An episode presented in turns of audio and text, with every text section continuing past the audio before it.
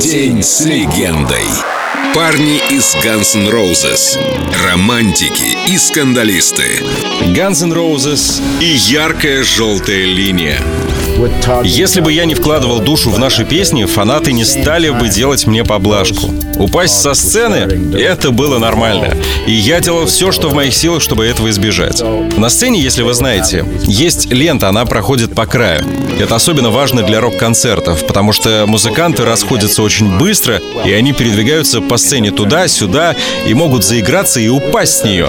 Так вот, я всегда вижу ленту. Светящуюся в темноте ленту по краю. Помнится, мы играли на разогреве у Rolling Stones, и у них не было этой ленты. И я упал, когда погас свет. И с тех пор я всегда слежу, чтобы эта лента была. Я не хочу больше падать.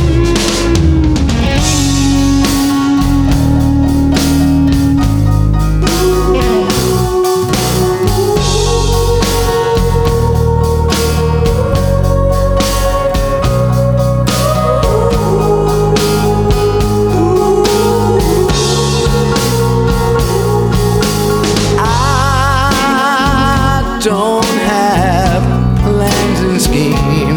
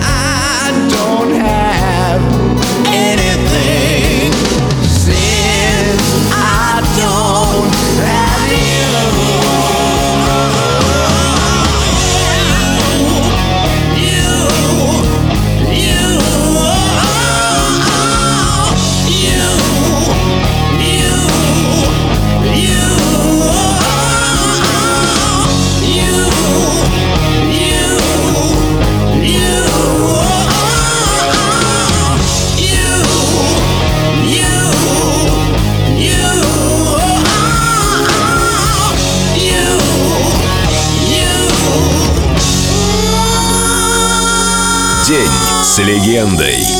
Guns N' Roses на Эльдо Радио.